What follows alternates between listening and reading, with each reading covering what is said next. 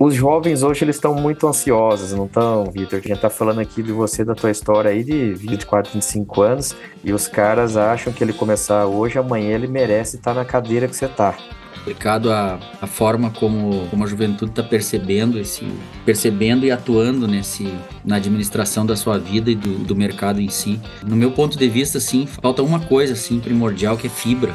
Claro, há muitas exceções, tem muita gente aí arraigada, né? Muita gente com o pé no chão e com tutano aí para tocar, mas muita gente se queixa e não toma atitude, não tem fibra para aguentar um veranico, né? Para aguentar uma tormentinha aí nas costas.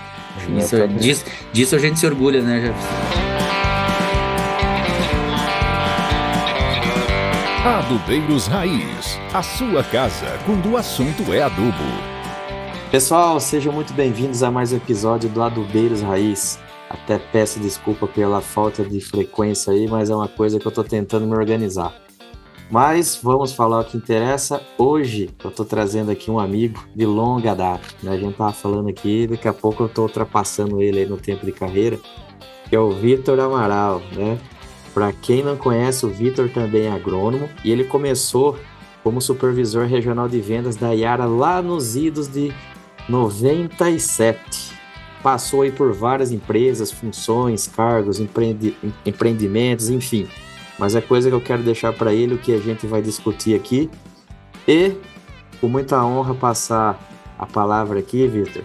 Seja bem-vindo, obrigado por ter aceito o convite. A gente já vinha trocando umas mensagens aí já há muito tempo. Né? Graças a Deus deu certo, você é uma pessoa que eu estimo muito. É, me ajudou muito quando eu comecei lá atrás, lá na, no epicentro da Amazônia, né, em Santarém. né? e, Vitor, passar a palavra para você. Conta pro pessoal com as tuas palavras aí. Quem que é o Vitor? O que, que você está fazendo nesse agronegócio aqui? Ô Jefferson, prazer é todo meu de estar tá participando desse tão renomado aí, glorioso podcast Adubeiros Raiz. E eu acho que até te dou uma pista de por que que tá sendo com menos frequência essa tua essa tua, essas tuas gravações, porque na verdade a gente é uma raça em extinção, né? E, e, e, vai se apocando o que que a nossa nosso perfil, nosso estilo, então a galera vai vai mudando e mas a gente tá aí, eu acho que esse nome que tu deu pro, pro projeto é muito legal. E é bem isso mesmo, né? A gente é um somos uns dinossauros aí de, de antigamente, que ainda sabe alguma coisa, que ainda tem é, contribuições a serem feitas. Até acredito que a experiência ela está falando muito alto e realmente somos os adubeiros raiz. Então assim, oh. falando um pouco, falando um pouco de mim, eu eu já estou formado há 26 anos, formei em 90, na verdade 96, 97, porque a universidade entrou em greve. E, e dali entrei num dos últimos processos de trainee, não era nem Yara, quando você mencionou, era Adubos Trevo ainda. Adubos Trevo. Acredito é. que essa, essa gurizada de hoje nem sabe o que significa Adubos Trevo, né? Mas era uma, era uma empresa muito importante na formação técnica, na, no produto que oferecia ao campo, no respeito, na, no, na na percepção de valor da marca que o, que o produtor tinha e fundamentalmente na formação de, de, de grandes profissionais. Eu vejo assim que a do Bustreva ela tem um pra, papel no, no Brasil de formação dos agrônomos da fertilidade muito forte. Então eu tive a honra aí de, de participar de um, de um, processo de trainee e depois de três meses na, na casa da do Bustrevo, lá em frente ao glorioso Beira Rio, né, casa do Internacional, Avenida Padre Cacique, Uhum. Eles, do dia pra noite, eles me, me deram um envelopinho. Aliás, eles chamaram os sete, né? Que estavam que lá, botaram um sentado do lado de outro, que nem o, o assistir uma missa, assim, uma, uma cadeira a, posicionada. E aí o gerente do RH chegou com um envelopinho e com o nome de cada um escrito. E nós uns guri, né? Nós uns guri recém saídos da faculdade. Eu não conhecia nada de Brasil, o máximo que eu conhecia era Santa Catarina, eu acho. E, e aí ele e, fa vai lá. Faz, e fazer um parênteses aqui, Vitor. Não é da minha época, mas a fama dos, do processo trainee da Trevo é grande, né? Algumas coisas assim que se fosse hoje em dia dava cadeia, né? É, foi um processo longo, foi um processo de quatro etapas. Primeiro foi o currículo, depois foi uma, uma seletiva no auditório deles, que tinha umas 300 pessoas, mais ou menos. Dali eles selecionaram uns 20 e poucos. Depois eles começaram a fazer as entrevistas é, presenciais. E aí depois, finalmente, eles chamaram para a seleção. Sim, era um processo bem, bem interessante. Mas tudo era assim naquela época, né, Jefferson? Não existia o politicamente correto. Então, coisa era raiz. Mas te atrapalhei, segue lá. Não, de jeito nenhum. E aí, aquele envelopinho, o nome da pessoa, ele pediu para esperar todo mundo receber para abrir. Quando abrimos, estava lá, assim, tinha um, tinha um, um dinheiro para mim, um, um dinheiro, uma passagem de avião e, e uma, uma folha impressa com a reserva de um hotel para para ver como é que a coisa era difícil naquela época. Eu ia peguei o voo no dia seguinte de Porto Alegre a Campo Grande e depois de Campo Grande me botaram num ônibus. E eu fui até Cuiabá, na Mota Transportes, de, de Campo Grande a Cuiabá. E de Cuiabá peguei outro ônibus a Nova Mutum. E aí eu fiquei em Nova Mutum por 30 dias, fazendo estágio com o supervisor de vendas de Sorriso, que era o Marco Antônio Araújo. E depois de um período provativo, eu fui nomeado supervisor de vendas Tangará da Serra. Oh. É. E por lá eu fiquei dois anos e meio. Foi uma época muito, muito linda, assim. Acho que foi a época profissional mais importante da minha vida. É onde eu fiquei naquele divisor de águas entre dar certo, ser alguém na vida, ou, ou voltar para trás. Aquela dúvida de não, não haver meio termo.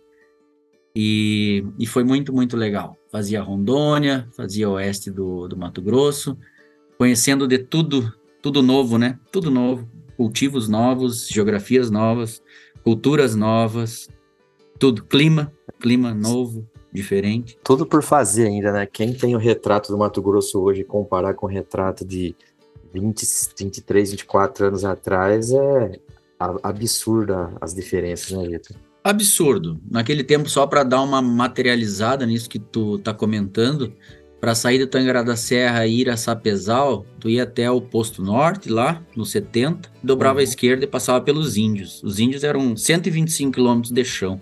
Aí tinha aquele gol quadradão, né? Aquele gol branco, sem ar-condicionado. Para que ar-condicionado, né? Não, não precisava. Então, é, uma vez eu dormi atolado lá naquela, naquela estrada dos índios lá.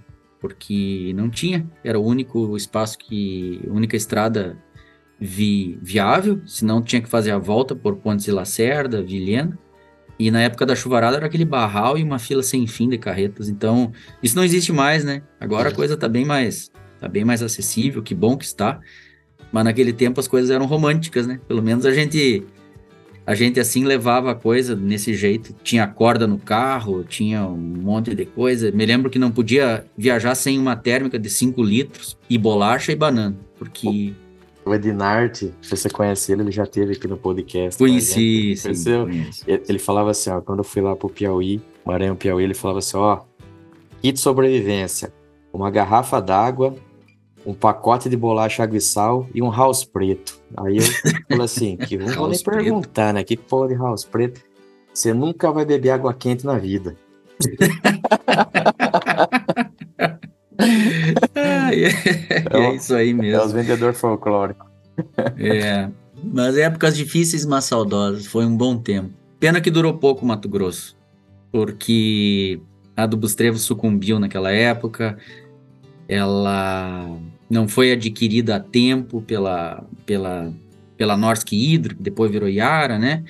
E aí ficou um processo difícil da gente segurar, cancelamento de carteiras e e tudo uma fase bem, bem complicada. E eu penso assim que faltou um pouco de transparência da, da do, do, corporativo para nós, funcionários que estávamos na ponta, porque ele sempre dizendo que tudo ia dar certo e tudo mais, mas ao mesmo tempo a gente estava bem carteirado, eu me lembro, tinha 30 mil toneladas vendidas naquela época, e pendente da entrega, obviamente, né? E aí começou a chegar mensagem: não entregue o adubo, não visite clientes, não faça viagens, economize E, é e tudo assim, tudo men mensagem ao contrário, depois cancelamento de pedidos. Então foi, foi bem duro. Mas são coisas que a gente não controla, né? A Sim. gente tem que, tem que cuidar das coisas que a gente sabe controlar.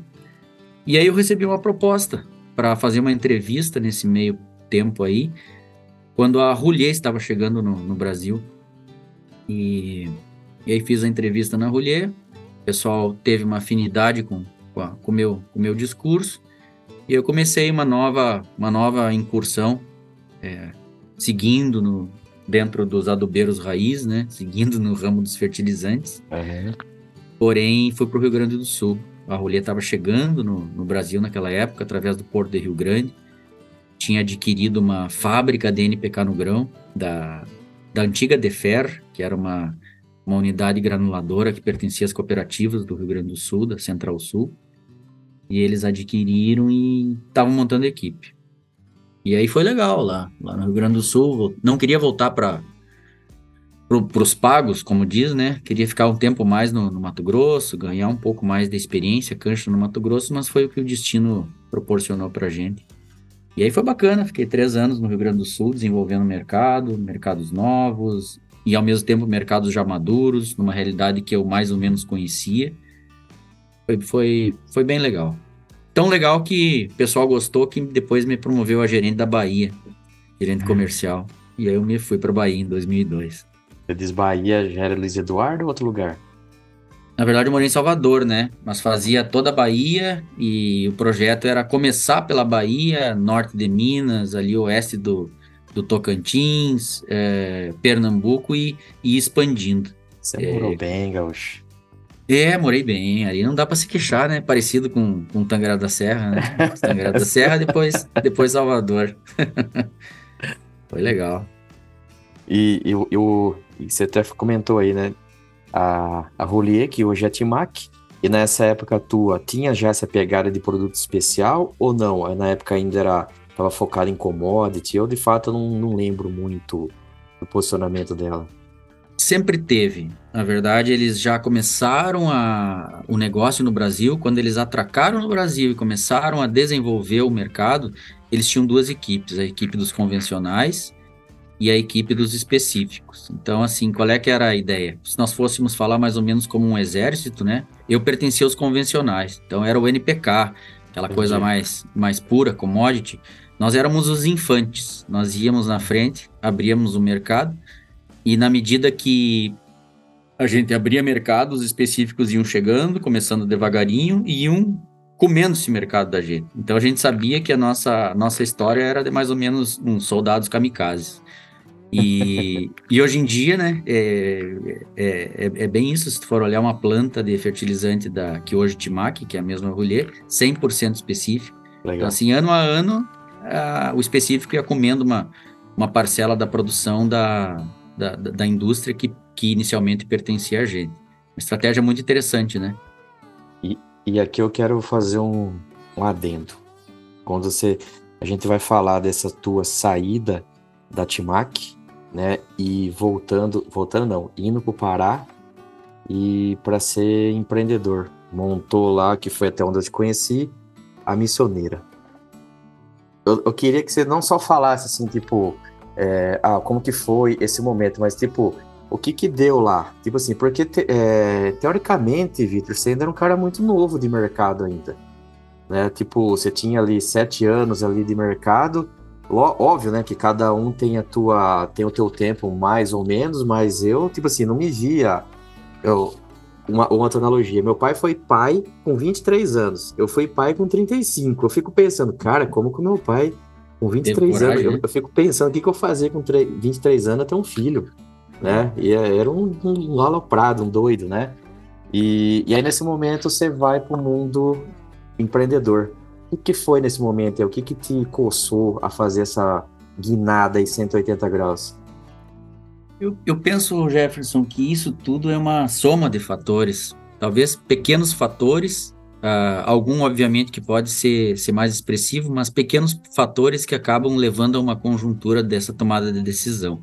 Uhum. Começou com Mato Grosso, né? Quando fui para Mato Grosso, que vi aquele mundão a ser aberto pela frente, aquele mundão de oportunidade, E, inclusive, o, o, quem foi meu sócio na missioneira, que foi o Martim, o Martim foi para o Mato Grosso um ano depois que eu, né? Ele, uhum. inclusive, dei um amparo para ele no início lá, e até ele conseguir se, encaminhar pela Singenta, na, numa revenda da, da Singenta na, na região de Campo Novo.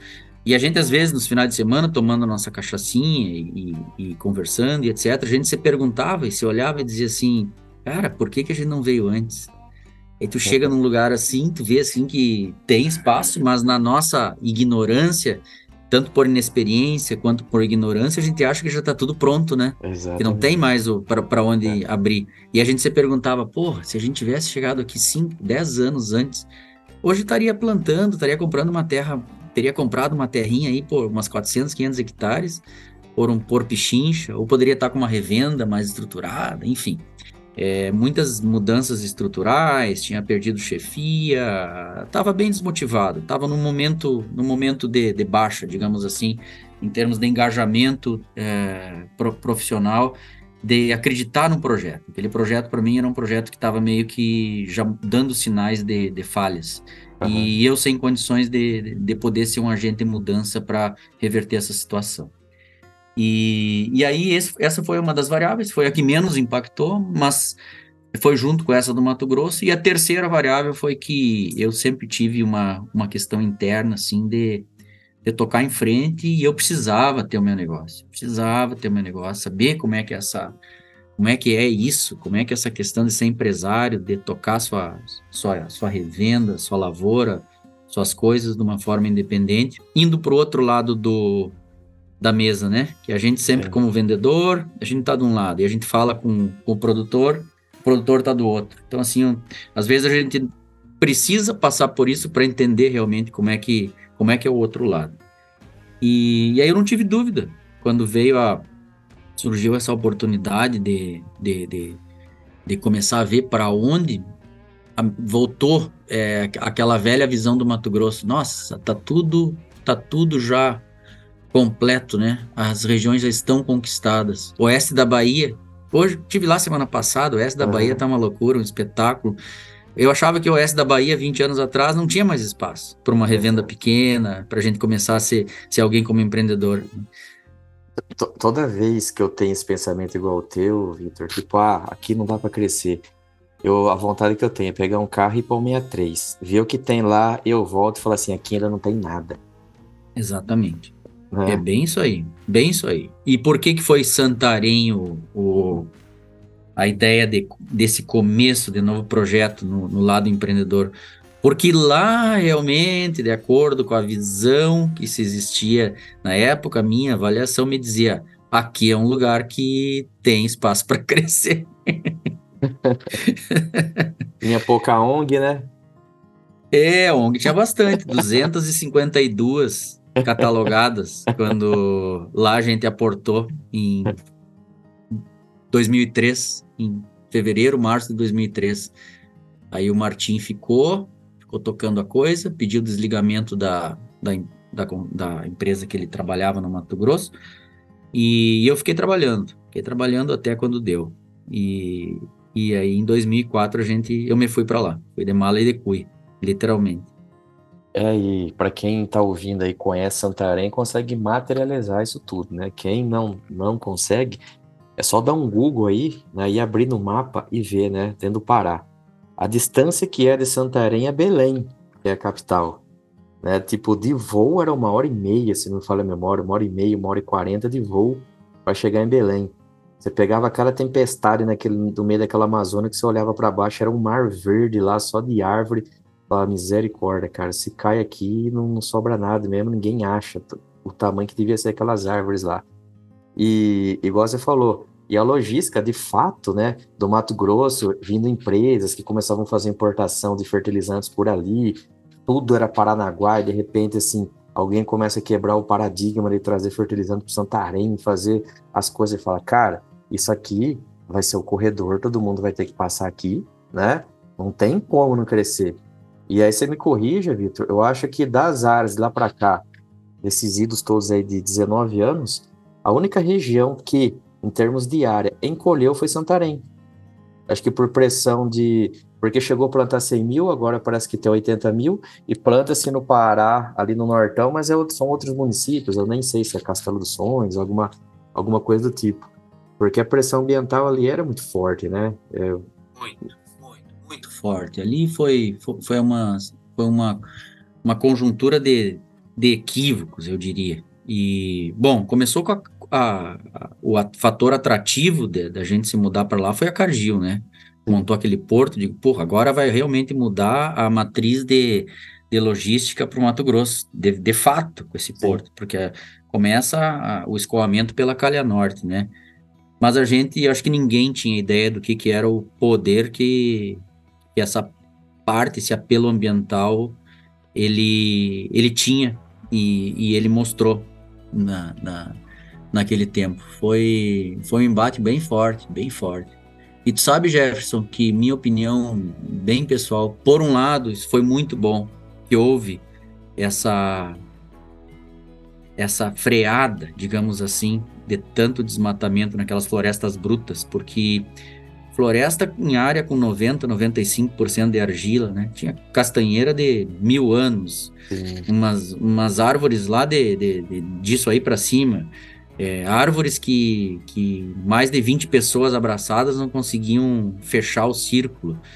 Então, assim, pô, tem, tem tanta área aí para abrir, né? Olha o bioma, olha o ecossistema, olha tudo. Então, assim, eu, eu acredito que se não, se não tivesse ouvido essa, essa freada, muita, muita floresta já não existiria mais. Então, mesmo com, com, com esses mecanismos de, de bloqueio, o, o desmatamento seguiu e esperamos né, que de uma forma ordenada, com as legislações sendo, sendo respeitadas, mas ali realmente, naquela região de, de Santarém ali, é, era uma é, a gente via assim as áreas sendo abertas e dava dava dó né tu via tamanduá morto queimado é. tu via bicho preguiça queimado morto esmagado assim tudo tudo em prol da, da soja como diz a logo só um, uma particular quando a gente chegou a primeira noite fomos tomar uma cervejinha num boteco lá tinha umas danças umas, umas coisas e aí como a gente é forasteiro, o pessoal te identifica já de cara, né? Vê assim, pô, de onde é que vieram esses aí? Não são de ONG,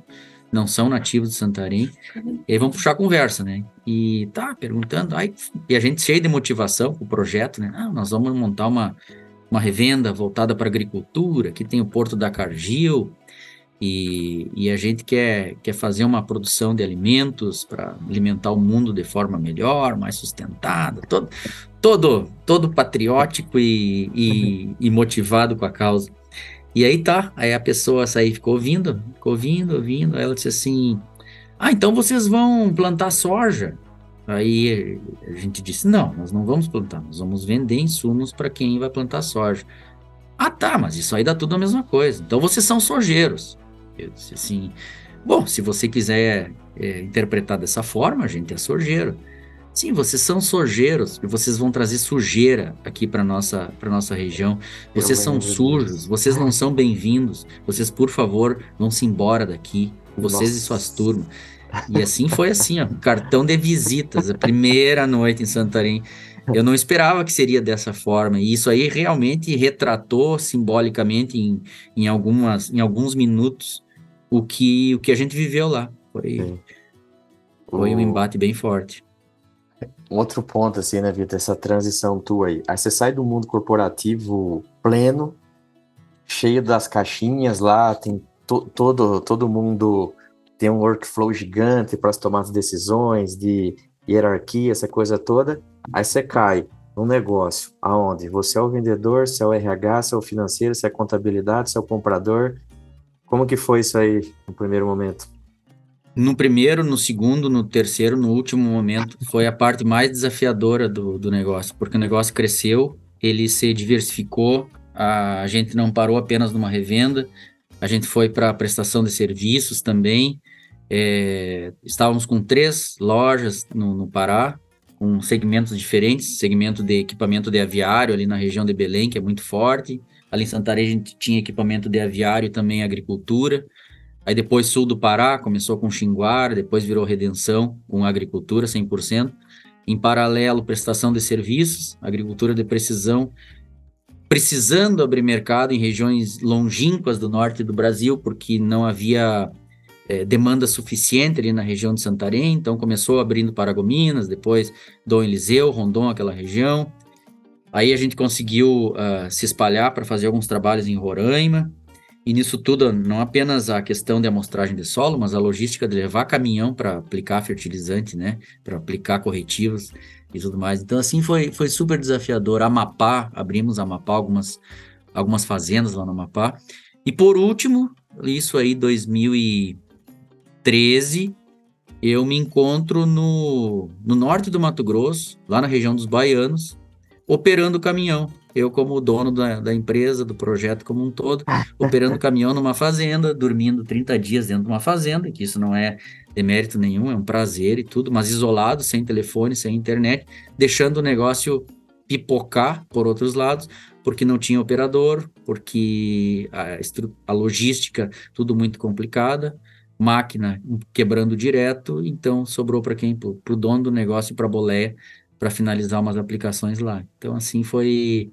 Essa parte que você comenta aí foi a parte mais é, crucial para fazer o negócio dar certo ou dar errado, que foi o que aconteceu.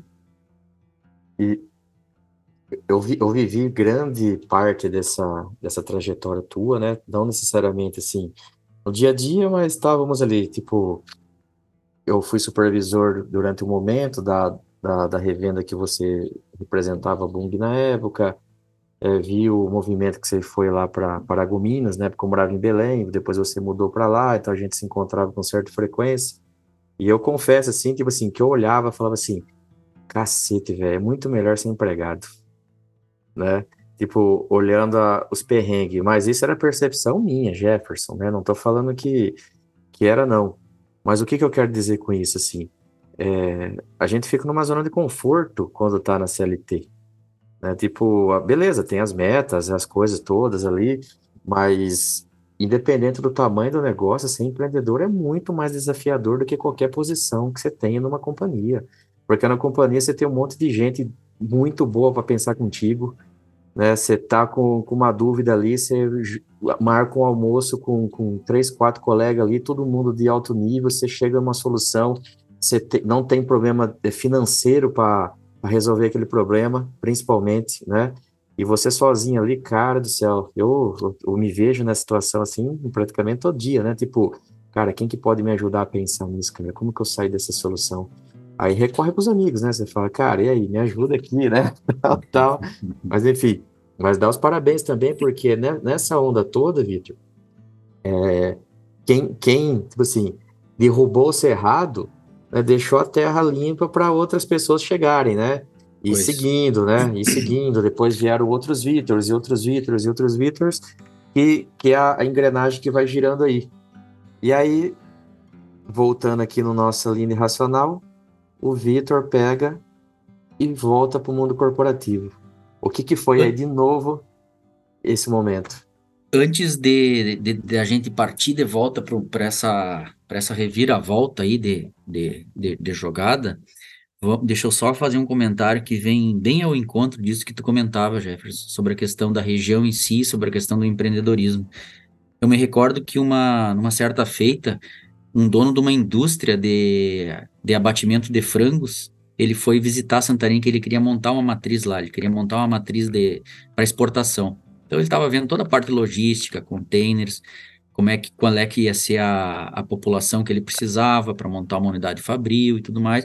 E ele ficou uma semana lá com a gente, foi indicação, como a gente era o único que montava galpão de frango de corte lá e tinha uma, uma, algumas representações de empresas interessantes nisso aí, a gente ficou rodando com ele, mostrando a região, tudo, blá, blá, blá. E, e, ao final da, da, da, jornada, ele, quando fui levar ele no aeroporto, ele me disse assim: Olha, essa região aqui é o futuro. E eu não tenho dúvida que essa região é uma região promissora, uma região que vai dar certo. Agora, a grande pergunta é saber quando isso vai dar certo. E ele disse, e eu não vou me arriscar aqui, porque eu não tenho a mínima ideia de quando que pode ser esse dia. Que vai ser, vai ser, mas eu acho que eu não vou estar vivo.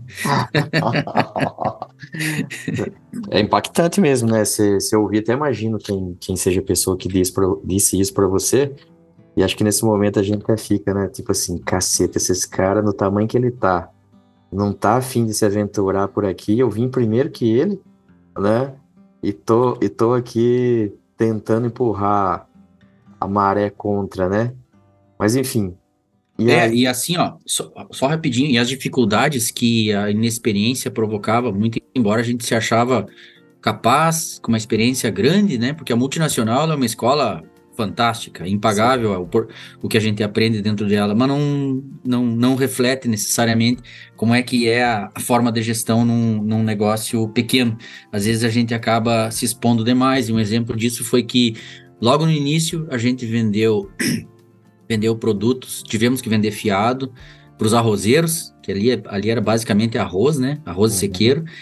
E o arroz, quando o pessoal começou a plantar, estava 30, 35 reais a saca eram pressão, e aí plantaram 100 mil hectares de arroz, ali, de Rurópolis para Santarém. E a gente vendeu bastante, vendeu adubo, vendeu semente, vendeu até defensivo. Na hora da colheita, o preço do arroz começou a baixar, baixar, baixar, e foi para 9, 8, 7 reais a saca. E aí nós tínhamos, ficamos assim com entre a cruz e a espada. Teve produtor que nos procurou, e aí a gente fica pensando, né, qual é a, a para que lado que eu vou interpretar a, a idoneidade do produtor. Uhum. E o produtor nos procurando diz, ó, eu tô te procurando porque eu sou correto, eu quero te pagar.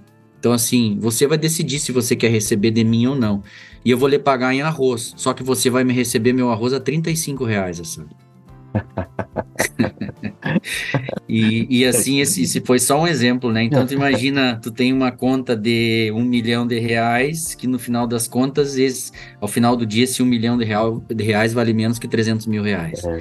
E, mas para piorar a situação ainda, só para finalizar essa parte, e, que isso tudo vira, no final das contas, vira memórias, a gente acabou aceitando é, entrar nessa aí, porque senão a gente ia ficar sem receber e outras revendas ficaram sem receber porque a colheita não foi boa, além do preço ter baixado, a colheita não foi boa, e nós colocamos no armazém de um amigo nosso, um amigão nosso. Toda semana ia tomar, fazer churrasco com a gente lá na, lá na missioneira. E não é que todo esse arroz anoiteceu e não amanheceu, o cara, o cara sumiu, foi embora, nunca mais acharam, então a gente perdeu 100% de tudo. Aí aquela hora deu a, deu, a, deu a hora de ir embora, a gente só não foi embora porque era teimoso, e aí recomeçamos de novo. Mas é isso. empreendedorismo tem disso. Caraca. E, e aí, tipo assim, a gente linkando isso tudo aí. E que hora que você falou assim, não, cara, para mim deu. Eu, eu quero de novo voltar. Não sei se naquele momento você queria voltar para o mundo corporativo ou você queria mudar apenas de, de rumo da carreira e acabou que caiu no mundo corporativo de novo. Como que foi isso? Não, legal que tu perguntou isso aí, porque quando tomei a decisão de montar o negócio, que acabou culminando com, com o Parazão, com o Santarém, a, a primeira, a, a prim, o primeiro objetivo primordial era de que, pô, quero ganhar dinheiro, quero ser dono do meu nariz, quero ter poder, quero ser um cara independente e que tenha, que tenha bala na agulha. Era essa a pretensão. Esse é o boi Na medida que mais ou menos assim. Na medida que as coisas foram evoluindo e fomos andando e realmente chegamos em épocas assim que, a gente olhava para trás e dizia, porra, cara, nós estamos muito bem, né? Estamos muito bem, estamos com essa estrutura de caminhões aí, de loja pujante, com as melhores marcas, né? Vendia, vendia as melhores marcas lá na região. Plantando lavoura, chegamos a plantar 1.300 hectares de lavoura. É tudo ao mesmo tempo, assim, tu olha assim, pô, que, que beleza, olhando para trás, que espetáculo.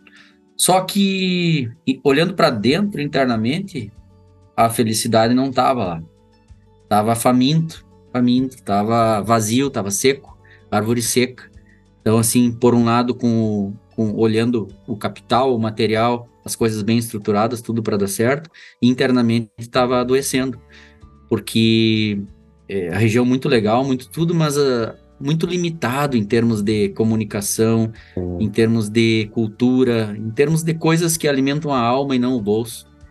E ali mesmo em Santarém, quando eu estava em Santarém, eu fiz questão de continuar estudando francês, então tinha aula de francês com, com um professorzinho que ia lá na minha, lá na minha sala, duas vezes por semana, ali insistindo para aquele lado mais, mais lúdico, esse lado da, da do, do, não material, né? Uhum. E, mas aí o que realmente foi o, o, o, o, divisor de águas foi um dia que deu estalo que eu me dei conta de, cara, tô chegando nos meus 40 anos, 10 anos se passaram, e eu tô hoje tão infeliz quanto eu estava quando vim para Santarém.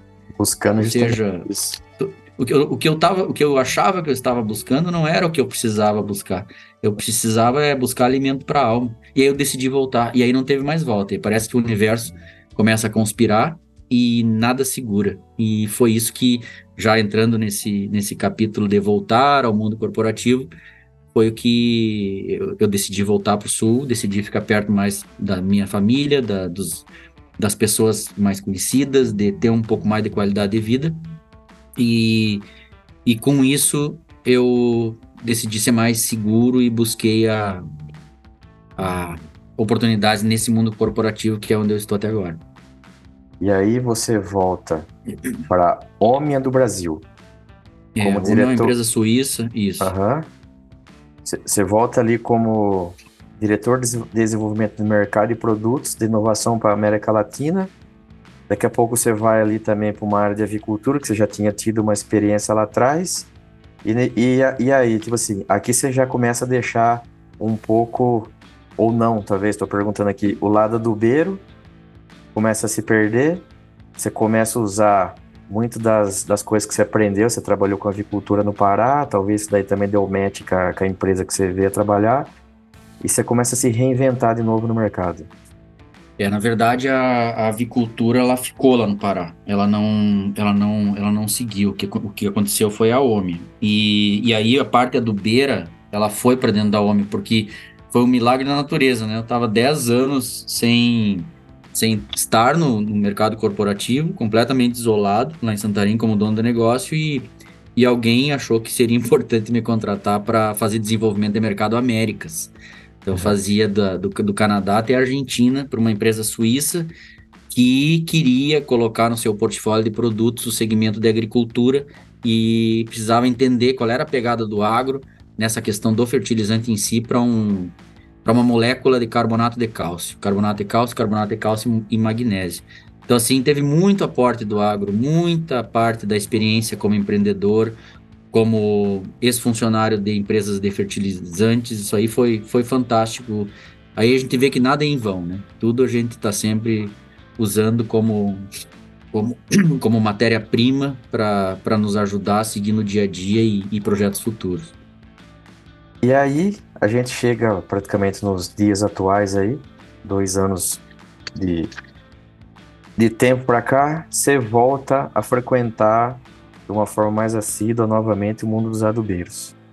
Exato. Não necessariamente vendendo NPK, mas você vendendo um produto que, tá, que faz parte ali da, da nutrição que, que as plantas precisam e está no dia a dia aí, você fomentando isso. Como, como que hoje o Vitor se sente assim, tipo, te, te alegra, te alegra a alma, te satisfaz assim, você lá do primeiro dia de trabalho lá da Trevo, você de novo se conectou aqui 25 anos depois. É bem isso aí que tu está comentando, Jefferson. É uma satisfação muito grande. Muito grande essa reconexão. E, e o boro, apesar de ser um, um, um micronutriente, é, com pequenas quantidades de necessidade pela planta, ele tem uma importância muito grande dentro desse mundo do NPK. Então, é, hoje só, até a empresa. Só, só, brincando, né? O povo fala, né? O boro é o macro dos micros, né? Exatamente. O professor Witt que fala bastante é, isso, né? Exatamente. O boro é, é, o, é o macro dos micros. Então, assim, essa oportunidade de, de estar me reconectando, de abrir portas com empresas de fertilizantes, é uma satisfação muito grande porque o fertilizante não saiu da gente, né? Ele segue, ele e, segue correndo no sangue. E, e, é legal, tipo assim, que às vezes eu vejo o pessoal compartilha algum evento ou LinkedIn, não sei bem, mas tipo assim, vê algumas imagens e aí vê você, e as, eu tô colocando você como exemplo, mas vários outros, você começa a ver as pessoas que estão na foto e fala assim, caraca, velho, esse cara aqui hoje tá aqui, ele tantos anos atrás ele tava lá atrás, já tive nessa foto com ele, né? Você é, é igual um quebra-cabeça, né? Que você vai juntando E a gente sempre se reencontra aí, né? Sempre vai sempre, se reencontrando. Sempre, né? sempre. É que nem técnico de futebol, né? Hoje o cara tá num time, amanhã ele tá no outro, tá no outro, mas no final das contas o banco de dados, o número de. Aquelas pessoas são sempre as mesmas. E essa é a parte bonita do nosso segmento do, do adubo, né? Porque tu vê assim que realmente, a semana passada mesmo, encontrando lá na, no Oeste Baiano o Pradão, o, o Cezinha da Maná, né? Que uhum. deu tempo da Maná. Exatamente. É muito, muito, muito legal, muito massa. E, e você também, tipo assim, você deve ter aí uma, uma turma aí na, na tua alçada, você trabalha com outros setores dentro da companhia, essa coisa toda. E aqui a gente vai só explorar o comportamento das pessoas, assim. Os, os jovens hoje, eles estão muito ansiosos, não estão, Vitor? Tipo assim, de querer que as coisas aconteçam muito rápido, né? Pode ver, a gente tá falando aqui de você, da tua história aí de 20, 25, 23, 24, 25 anos, você tá em constante construção. E os caras acham que ele começar hoje, amanhã ele merece estar tá na cadeira que você tá. Complicado a, a forma como, como a juventude tá percebendo esse, percebendo e atuando nesse na administração da sua vida e do, e, e do, do, mercado em si. É, no meu ponto de vista, sim, falta, falta uma coisa assim primordial que é fibra. Claro, há muitas exceções, tem muita gente aí arraigada, né? Muita gente com, com o pé no chão e, e com tutano aí para tocar, mas muita gente se queixa e não e não toma atitude, não tem fibra para aguentar um, um veranico, né? Para aguentar uma tormentinha aí nas costas. Isso, disso, disso a gente se orgulha, né, Jefferson? Quanta, quanta paulada a gente levou nessa vida aí, né? E estamos aí, só nos faz mais forte. Cara, mas eu queria agradecer aqui, Vitor. Tipo, legal, tipo assim, você vai, conforme você ia falando aí assim, lembrava, sabe? Vinha na cabeça. Cada coisa assim, cara, que contando assim. Vou contar uma coisa rapidinha aqui, assim, né? Duas coisas rapidinhas assim, ó. Eu visitando vocês lá, eu fui participar de um concurso a Garota Santarena como convidado porque a esposa do Martim estava no último ano de faculdade e o trabalho de conclusão do curso deles era fazer esse concurso na cidade. Quando menos vejo, tá eu lá no, no meio do monte de gente, lá de jurado, de um monte de coisa, eu tomando cerveja e vendo as meninas desfilar lá no palco. e, e, uma outra, né, que você falou da história, assim, que, que é, você não queria perder a, Sim, em resumo, né? A parte cultural da coisa, morando onde morou, eu lembro que eu fui, eu fiquei doente lá em Santarém, fiquei internado lá tipo, uns sete, oito dias, eu acabei quase que fugindo do hospital lá e, e, recebi a visita da filha de um produtor, eu não vou falar o nome, que talvez alguém aqui vai conhecer, não quero expor, e, e aí eu perguntei para ela, no momento, Vitor, o que, que era o sonho de vida dela. Eu imaginava uma coisa super grande, até porque recente, naquele, naquele período de tempo, o pai dela tinha vendido uma fazenda no Mato Grosso, tinha pego milhões de reais, aquela coisa toda. E ela falou assim: Jefferson, meu sonho é assistir um jogo do Grêmio no Porto Alegre. Cara, a hora que ela falou aquilo lá, quase que eu levanto da cama, que eu falei assim: caceta, velho, eu, como diz assim, eu que só tenho culpa cagar, consigo fazer, realizar esse sonho. Por que, que essa menina não realiza esse sonho? é impressionante. Tu vê como, a, como existe um, uma coisa, em, que equação que move cada ser humano, né? Exatamente. Enfim, mas agradecer mais uma vez, Vitor, você contar, abrir tua história aí, tipo, com essa, com essa pegada que eu tô fazendo, peço desculpa aos ouvintes, não tá conseguindo botar uma frequência maior nisso, porque de fato é trabalhoso, mas eu é uma coisa que também me, me, me assim, me preenche muito, sabe? Eu fico feliz em trazer, porque todo mundo que veio aqui, de alguma forma, teve algum, algum momento, ah, o meu caminho cruzou com essa pessoa. Né? E, e, a gente vai seguindo, vai seguindo, e é, esses dias até tive com o Saad, ele falou assim, cara, impressionante a gente ver como cada um vai trilhando o teu caminho e tudo se conecta, né? A gente acha que quando a gente encerra um ciclo, vai acabar, o mundo vai desmoronar, não, mas todo mundo segue, cada um vai trilhando o teu, e vamos seguir na vida, sendo repetitivo. Muito obrigado, Vitor, por ter passado eu... aqui com a gente. Foi uma eu honra. Depois eu vou te mandar uma conta aí, porque eu acho que durante uns dois, três meses seguidos eu vou ficar sonhando com esse passado, né? E ele se cruzando e tudo, porque é interessante. Parabéns, Jefferson, pelo, por essa proposta tua aí do podcast, maravilhoso. E isso faz a gente realmente revisitar de uma forma didática a trilha que a gente, que a gente fez Muito, muito, muito legal. Eternamente grato a ti aí. Ótimo.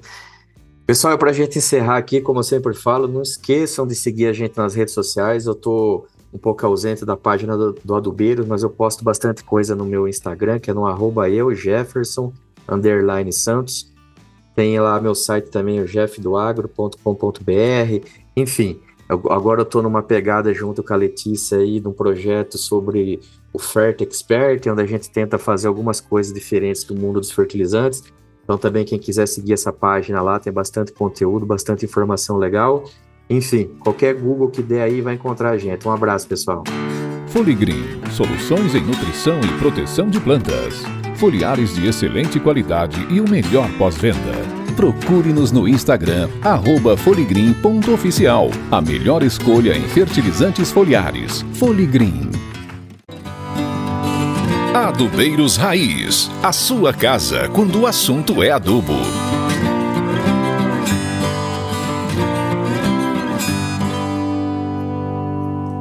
Seu podcast nas melhores mãos possíveis. Editado por Dissonante Produtora.